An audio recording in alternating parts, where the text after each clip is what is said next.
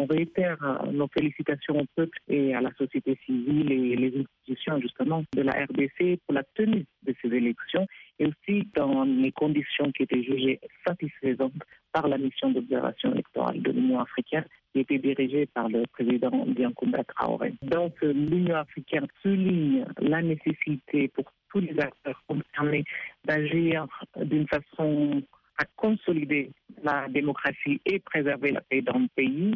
Et c'est aussi justement dans ce contexte qu'il est important que toute contestation de ces résultats provisoires proclamés, notamment celles portant sur leur non-conformité avec la vérité des urnes, se fasse pacifiquement et par le recours aux procédures prévues par les textes en vigueur dans le pays et par le dialogue politique entre toutes les parties. Il y a eu déjà quelques contestations à, l'intérieur du pays, notamment des partisans de M. Fayoulou.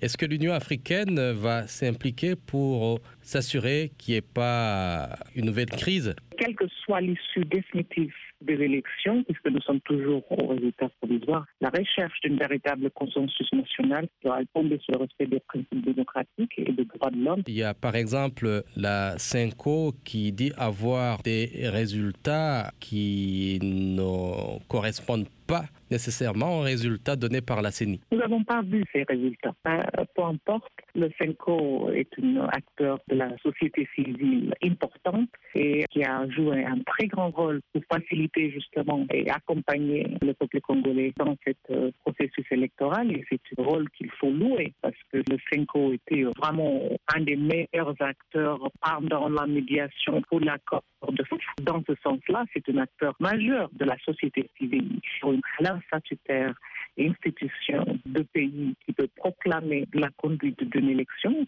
c'est la Commission électorale nationale indépendante. Eba Kalondo, porte-parole de la Commission de l'Union africaine.